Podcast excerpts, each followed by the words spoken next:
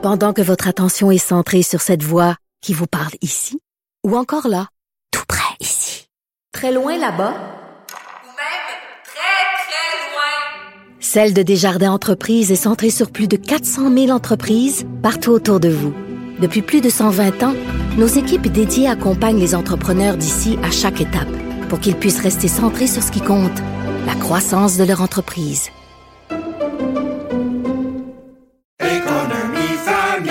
Ici Ricardo. et Émilie, marchand d'IGA. On a envie de vous inspirer à bien manger. À moins de 5 la portion. Suffit de repérer les produits valeurs sûres et de les cuisiner avec une de nos recettes. Les valeurs sûres, c'est bien pensé, hein? Bien sûr! Détails sur IGA.net.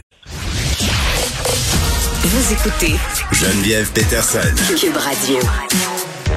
Bon, on a fait des blagues euh, avec Gab. Là, on va s'attaquer à un sujet un peu moins Jojo, la santé mentale. On en a beaucoup entendu parler pendant la pandémie. Puis moi, je vous avoue d'emblée que j'étais absolument persuadée qu'on en était rendu à un point tournant où vraiment il y avait une volonté de changement au niveau du gouvernement, où on allait enfin avoir droit à des services. Puis je dois vous dire que sur le terrain, c'est pas ça que je constate du tout. On est avec Florence K, qui est une artiste que vous connaissez. Elle est ambassadrice de la coalition des psychologues du réseau public et candidate au doctorat en psychologie. Tiens, ça, je le savais pas. Florence, salut. Salut, ça va bien? Ben oui, écoute, euh, tu signes, euh, en fait, tu t'es exprimé sur euh, peut-être le manque de ressources euh, en santé mentale. Tu as publié une lettre sur la façon dont une crise peut euh, emporter une personne dans son entièreté là. Puis tu sais, je, je l'ai lu ta lettre Florence pour vrai, puis moi mon constat c'est tellement le même que le tien, c'est on dirait que quand la personne qui a des problèmes arrive dans le système quand, quand le système la prend en charge, c'est pas qu'il est trop tard, mais en même temps un petit peu. C'est-à-dire ça pas qu'elle va pas se rétablir, mais ça s'est rendu tellement loin avant qu'on la prenne en charge. On aurait-tu pu l'aider avant? Moi ça me fait capoter. Ben oui, exactement. En fait, c'est que il y a la crise qui est souvent le, le point culminant d'une montée où est-ce que la personne Mm. aurait pu recevoir des soins dès qu'elle manifestait le besoin d'en avoir et ceux-ci auraient pu prévenir justement Mm. euh, la crise, par exemple, suicidaire, ou même parfois la aussi. Et malheureusement, Hey Florence, Florence, je t'arrête tout de suite. Ouais. On va te rappeler parce que le son est vraiment, vraiment, vraiment pas très Ah, bon. je suis vraiment désolée. Non, mais c'est pas ta faute. On, on te rappelle. Euh, je continue en vous disant, euh, puis je vais faire un petit peu de mille sur, sur ce que Florence euh, dit parce que c'est un sujet qui me touche euh, tellement beaucoup, notamment les problèmes de santé mentale chez nos adolescents qui l'ont eu super tough pendant la pandémie. Et tu sais, Lionel Carman qui est venu me dire à mon émission plusieurs fois qu'aucun jeune ne serait laissé de côté. J'ai envie de dire à Monsieur Carman que c'est faux. Aller faire un petit tour sur le terrain deux pédopsychiatres seulement qui couvrent l'est de la ville de Montréal. Les listes d'attente sont tellement longues, ça n'a aucun bon sens. On a des jeunes suicidaires, des jeunes qui posent des gestes suicidaires qui ne sont pas vus et ça pendant des mois. Moi, j'ai des témoignages de parents dans ma boîte courriel à déchirer le cœur. Oh, on a retrouvé Florence Oui, salut, oui, non, mais je disais euh, qu'en fait, le, le besoin pour... euh, Tu, tu parlais des gens en crise, euh, le moment où ils se ramassaient pris en charge par le service, puis je disais, tu sais, euh, je faisais référence au ministre Carman qui dit tout le temps qu'aucun jeune serait va être laissé de côté, puis je disais, tu sais, juste dans l'Est de Montréal, il y a juste deux pédopsychiatres. Les gens, quand ils sont vus, sont rendus dans, des- dans un état de délabrement mental, euh, Florence, tellement grand, là. Oui, tellement grand. Puis l'autre problème, c'est que souvent, c'est pas leur premier, euh, leur première crise non plus. Ouais. C'est que il y a vraiment un phénomène des portes tournantes où est-ce que si la, la, la, ce qui mène la montée vers la crise, quand, quand la détresse psychologique est pas prise en charge au bon moment, puis qu'il y a un trouble de santé mentale clinique qui se développe après ça, malheureusement, plus on attend, plus ça empire. Puis moi, dans, dans le communautaire, je Mm. travaille, euh, je reçois des appels euh, qui sont vraiment crève-cœur. là. Des gens qui me disent, c'est pas la première fois qu'ils s'appellent, puis ils vont dans des centres de crise, puis ils disent, moi là, je suis sur une liste d'attente Ben depuis oui. ou ma fille est sur une liste d'attente, je sais plus quoi Puis faire. il te donne un petit numéro en Florence au cas, un petit numéro de sécurité. Oui. Là, c'est une personne au CLSC qui te répond ses heures de bureau. Elle fait bien son gros possible, mais on s'entend que c'est pas ça qui va empêcher une personne de, de s'engouffrer encore plus, là, ce petit numéro-là. Mais non, puis en fait, ce qu'il faudrait, c'est qu'en fait, il y a une, une grosse, une, une- une partie du problème, Mm. c'est que il y a un gros exode des psychologues qui partent du réseau public Mm. vers le réseau privé. Oui. Puis s'ils le font, c'est pas qu'ils veulent pas Ah, travailler on les dans comprend, là. que les populations les plus vulnérables. Mais tu sais, c'est 9 ans, 7 à 9 ans d'études, puis tu rentres là, puis tu fais comme 35, 40 dollars de l'heure. Je veux dire, c'est, puis quand au privé, peux faire. Puis je dis pas que c'est c'est c'est c'est pas beaucoup. Là. Ce que je veux dire, c'est que tu viens de finir 9 ans de formation, c'est autant qu'un médecin. Puis là, tu arrives, puis au privé, tu peux charger 120, 150 dollars Tu peux choisir tes horaires, tu peux choisir ta spécialité, tu sais, quand Tu peux même. voir un client 20 fois de suite Ouais. pour avoir un continuum. Mm. Et au public, c'est pas possible. Ils n'ont pas de flexibilité. Ils Mm. n'ont pas vraiment d'autonomie de pratique. Puis ben là, tout ce que ça fait, c'est qu'il y a juste à peu près 25 euh, des nouveaux psychologues qui sortent de l'école. Tu sais, ils ont des dettes à payer, puis ils ont, ils ont, ils ont été sur des, des, des- Ils sont endettés là, de leurs études, tout ça. Puis c'est ça qui vont faire un choix pour penser à... Ils ont des jeunes familles, tout ça. Et ben c'est comme si, du côté du ministère, il y avait aussi on parle beaucoup de l'équipe interdisciplinaire, puis Mm. oui, aider les, les centres de crise, tout ça, mais les centres de crise sont débordés. Puis l'interdisciplinaire, on a l'impression que les psychologues sont comme passés de ça. On va beaucoup mettre l'accent sur oui, l'équipe doit comprendre, comprendre euh, justement des intervenants psychosociaux, etc. Mais le psychologue, sans rien enlever aux travailleurs sociaux, aux intervenants et au reste des membres d'une équipe de soins, le psychologue est essentiel. La psychothérapie est prouvée, la science a prouvé à quel point pour un rétablissement à long terme, Mm. la psychothérapie pouvait être une solution vraiment belle. Puis le- prévenir les rechutes. Il y a des listes d'attente même au privé. Florence, ça c'est encore, euh, Ouais. il faut avoir les moyens Ouais, de, de le payer. Mais bon, dans ta lettre, j'en parle parce que tu en parles dans ta lettre de ton expérience personnelle qui est quand même publique aussi. Tu as écrit des lettres là-dessus. Là, Oui. Mais tu sais, par rapport à, à, à toi, ce que tu as traversé quand tu t'es buté au système, ça s'est passé comment? Ben moi, sur une période de six mois, quand j'ai eu, euh, il y a dix ans, mon épisode, mon premier épisode dépressif majeur, j'ai été à l'hôpital trois fois à l'urgence avant d'être prise euh, sur les tâches psychiatriques parce qu'il n'y avait pas de lit. Puis euh, aussi parce quand j'ai eu, quand je suis allée à l'urgence la première fois, Mm. j'étais suicidaire. Et euh, ben on m'a renvoyée à la maison avec une prescription, puis on m'a dit qu'un travailleur social allait m'appeler quatre, quatre semaines. Et moi, pendant les quatre semaines, là, Tu avais ton pas vu de j'ai- puis les, les antidépresseurs, ça fait ça prend à peu près 6 à 8 semaines avant d'agir. Puis Ouais. c'est pas comme une paire de jeans one size fits all. Il faut que ce soit suivi étroitement. Puis il faut qu'il y ait un suivi aussi des effets secondaires physiques, mentaux. Il faut ajuster. Puis il faut qu'il y ait aussi une thérapie parlée avec. Fait que moi, donc, je suis retournée chez moi. Ce qui s'est passé, c'est que cinq semaines plus tard, je suis retournée à l'urgence. Mm. Euh, même affaire, on augmente ma dose, rendez-vous. Euh, travailleur social, j'ai- même pas réussi à attendre l'appel encore. Je suis retournée.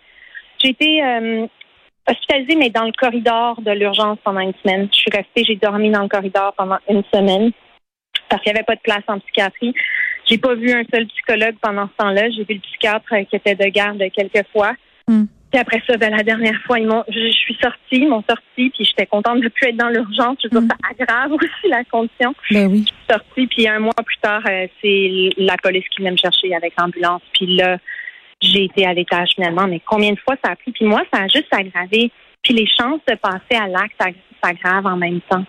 Oui, parce qu'ils disent tout le temps appeler s'il y a une urgence, appeler s'il y a un problème, mais la personne qui est en crise nécessairement n'appelle pas toujours. Et moi, j'ai des témoignages, euh, j'en parlais tantôt, là, j'en ai beaucoup, puis c'est des parents qui me disent, moi, ma fille a été amenée en ambulance à l'hôpital, elle a fait une tentative de suicide, puis on me dit, ben écoutez, euh, dans l'échelle des gens qui veulent mourir, elle se classe pas, elle veut pas assez mourir. Tu sais, ce sont les mots qui Ben ont été utilisés. Moi, ça me fait capoter, Florent. Je ne comprends pas. Ben oui. On va perdre des jeunes. Le- Ben oui, on va perdre des jeunes. Puis le problème, c'est qu'il y a, par exemple, quand l'idéation suicidaire commence à se construire, OK? Ouais. La personne sait que si elle dit pas qu'elle a un plan, elle risque de pas être prise en charge à l'hôpital. Fait que soit la personne attend jusqu'à ce qu'elle soit complètement au bord du groupe et, et- du gouffre. Et là, on parle d'années de temps de rétablissement. Là. Mhm. Ça augmente aussi. Je veux dire, le gouvernement parle en termes de coûts. Donc, la vérité, c'est que oui, ça augmente les coûts. Puis ça, ça peut être un bon argument. Mais quelqu'un qui commence à avoir l'idéation suicidaire, qui a accès à un psychologue rapidement, on peut faire énormément de prévention parce qu'on va aller travailler les schémas de pensée de la personne. On va aller voir c'est quoi qui se passe dans la tête pour que la, la, l'auto, euh, l'autodestruction soit là, que ce mécanisme-là s'est enclenché. Est-ce que la personne a connu des traumas, des traumatismes à l'époque qui ont pu avoir un impact sur sa, sa façon de penser envers elle-même? Est-ce que la personne a vécu un événement de vie très, très, très triste ou est-ce que la personne, tout simplement, a ça en elle, un trouble de santé mentale chronique, comme le trouble bipolaire, des troubles de personnalité aussi qui sont là, mais c'est pas une condamnation. Moi, je vis avec un trouble bipolaire. j'ai une belle vie. Pourquoi? Parce que j'ai reçu des soins, euh, un continuum de soins. Puis j'ai eu de la chance parce que moi, je suis traitée dans le réseau public. J'ai été traitée par après. Mais malheureusement, tu sais, je me sens quasiment mal, moi, quand je parle à, à mon psychiatre qui est tellement disponible pour moi, mais je me sens quasiment mal que je me dis, mon Dieu, j'y prends quelques minutes de temps qu'il pourrait donner à quelqu'un d'autre parce que je sais à quel point c'est précieux. Mais ça devrait pas être un privilège de pouvoir mener une vie équilibrée, même si on a un trouble de santé mentale. C'est comme vivre avec le diabète, ça devrait pas être un privilège de pouvoir vivre avec son Mm. diabète puis mener une vie équilibrée. Là. Ouais, puis pendant ce temps-là, on fait belle cause pour la cause et tout ça, puis c'est bien beau tout ça, ces initiatives-là, mais mais il y en a pas d'aide. Moi, c'est ça qui me renverse. Et là, vous demandez Ouais. à Lionel Carman de, de vous rencontrer. Euh, Ouais. Pourquoi? Parce que, tu sais, moi, quand je lui parle à M. Carman, il sait qu'il y a un problème, euh, il veut le régler et tout ça, mais c'est quoi l'objectif de cette rencontre-là? Qu'est-ce que vous, qu'est-ce que tu voudrais lui dire? Ben, moi, en fait, tu sais, je suis ambassadrice pour la coalition des psychologues du réseau public, qui Ouais. vraiment rassemble, vraiment, les psychologues ont un désir de travailler dans le réseau et d'aider. Moi, j'aimerais ça lui expliquer pourquoi c'est important d'avoir des psychologues au sein d'une équipe qui comprend. Je pense qu'il le sait. social, Il en parle, il en parle des Mais- équipes euh, interdisciplinaires. C'est juste que sur le terrain, on ne sait pas pourquoi ça ne se rend pas là. C'est, c'est pas encore ça. Mais le psychologue, dans ses mentions des équipes interdisciplinaires, le psychologue est souvent mis de côté. Ah oui, hein? C'est-à-dire que, oui, parce que les intervenants, les, les intervenants psychosociaux, par exemple, ils ont une formation, les travailleurs sociaux, ils ont leur rôle à eux. Le Mm. psychologue a une formation à lui. Et c'est cette interdisciplinarité qui va faire en sorte, mais c'est pas vrai que l'un peut rem- remplacer l'autre ou faire le rôle de l'autre. Tout le monde a sa place légitime. Puis en ramenant les psys, parce qu'il y en a, il y en a pas assez dans le public là, du tout. Fait qu'en les ramenant, on va pouvoir complémenter tout ce qui est l'aspect psychothérapie. Donc tout l'aspect, les psys qui sont formés pour comprendre les dynamiques relationnelles, qui sont formés pour euh, aller voir en dessous des symptômes, pour pas juste patcher, mais faire quelque chose du Ouais. long terme. Ils vont travailler avec le reste de l'équipe pour amener du bien-être, mais aussi parce que des fois, ça prend plus que deux sessions. Ça prend Mais tout le temps, ça prend plus que deux sessions, je veux dire. Tout le temps, tout le monde. Ça Moi, prenne deux sessions. ben écoute, moi, Mané, j'étais allée chez le psychologue, puis je me suis dit, Florence, hey, écoute, au bout de cinq séances, ça va être réglé. Et là là, ça fait dix ans. Ben non. Mais, mais Ben non, c'est ça. Puis tu sais, ce qu'on a vu pendant la pandémie, j'ai envie de te dire que c'est tellement la pointe de l'iceberg. Là, on va s'en Oh, sortir, puis on va voir toutes les séquelles sociales, psychologiques, les stigmas qu'on a gardés de tout ça. Tu sais, on va en avoir besoin Ben oui. d'aide en santé mentale sur un moyen Ben temps. moi, ce qui me brise le cœur, c'est qu'il a fallu une pandémie pour qu'on en parle pour vrai. Ben, Tu c'est sais, ça fait des années là, que c'est là. C'est juste à être cause de la pandémie, là, ça, a- je veux ça a pas été être remis sur la masse. Ouais, puis ce qui me brise encore Oui. plus le cœur, c'est que comme ce qui s'est passé dans les CHSLD, puis tu sais, on va faire des commissions, puis ça, puis dans deux ans, on n'en parlera plus, puis ça va être une autre affaire, on va l'avoir oublié. Moi, c'est ça qui me chamboule Ouais. tellement, là. Ça va prendre combien de morts? Combien de morts? Non, exactement. Combien de morts? Puis, tu sais, la dépression, c'est une maladie mortelle. Hein. Ben oui. Ça, faut pas l'oublier. Faut pas l'oublier. C'est pas juste, c'est, il y a tellement de causes possibles, puis on peut tellement aller examiner ça. Puis, puis en plus, une autre chose, c'est que dans le réseau public, les psychologues qui travaillent là, c'est vraiment pour, je veux rien enlever à la, à la pratique privée parce qu'elle a sa place, elle est essentielle aussi. Mais dans le réseau public, par exemple, un psychologue peut être spécialisé à travailler avec des patients qui suivent la chimiothérapie. Donc, il va être en contact, il va connaître le dossier aussi. Mm. Quelqu'un qui s'est fait une commotion cérébrale, le psychologue va pouvoir travailler avec l'équipe sur place. Donc, tu sais, il y a différents niveaux de soins aussi. Mais quand on est rendu à devoir attendre deux ans, peu importe, sais, si c'est le public ou le privé, clairement, il y a une pénurie, là, partout. Mais quand il faut attendre deux ans, puis que c'est une population vulnérable, que déjà, tu n'as même pas la possibilité de te mettre sur une liste d'attente dans le privé également, là. Non, non, c'est fou. Tu Puis, fais quoi? Je pense aux gens, aux gens qui ont des problèmes de santé mentale, mais je pense aux, aux personnes qui veulent les soigner aussi, les psychologues, les psychiatres qui ont l'impression de laisser tomber le monde, parce que eux autres oui, aussi, ça leur fait quelque chose de dire euh, aux parents, excusez, je peux pas le prendre votre enfant, ou non, je m'excuse, vous allez devoir attendre. Tu sais, ces gens-là sont formés pour aider le monde, sont formés pour aider, tu sais, pour Ouais. venir en aide, euh, puis ils, comprennent qu'est-ce qui, en tout cas, moi je trouve ça terrible pour eux autres aussi, pour vrai. Ben oui, c'est de la relation d'aide. Hmm. Puis tu sais, un aspect aussi de dévalorisation de la profession Ah au niveau de chez les psychologues. Puis ben dans le sens où quand tu offres des, con- des conditions qui sont vraiment pas optimales pour qu'un psychologue puisse faire son travail dans, de la meilleure façon possible, Mm.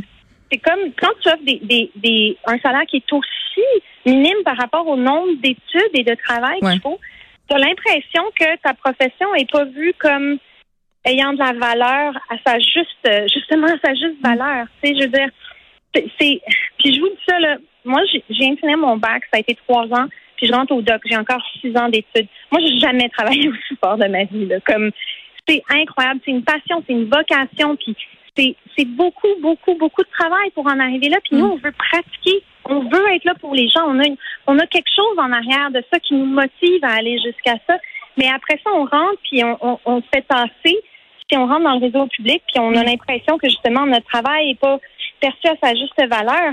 Ben, c'est sûr qu'on Ben, va aller au, au privé. J'espère que M. Carman va vous entendre et que vous allez l'avoir, euh, cette rencontre-là avec lui. Merci, Florence K. Ben, merci pour l'écoute, puis de mettre ça sur euh, vos ondes aussi. Ben, ça me fait grand plaisir. Je pense que c'est très, très important.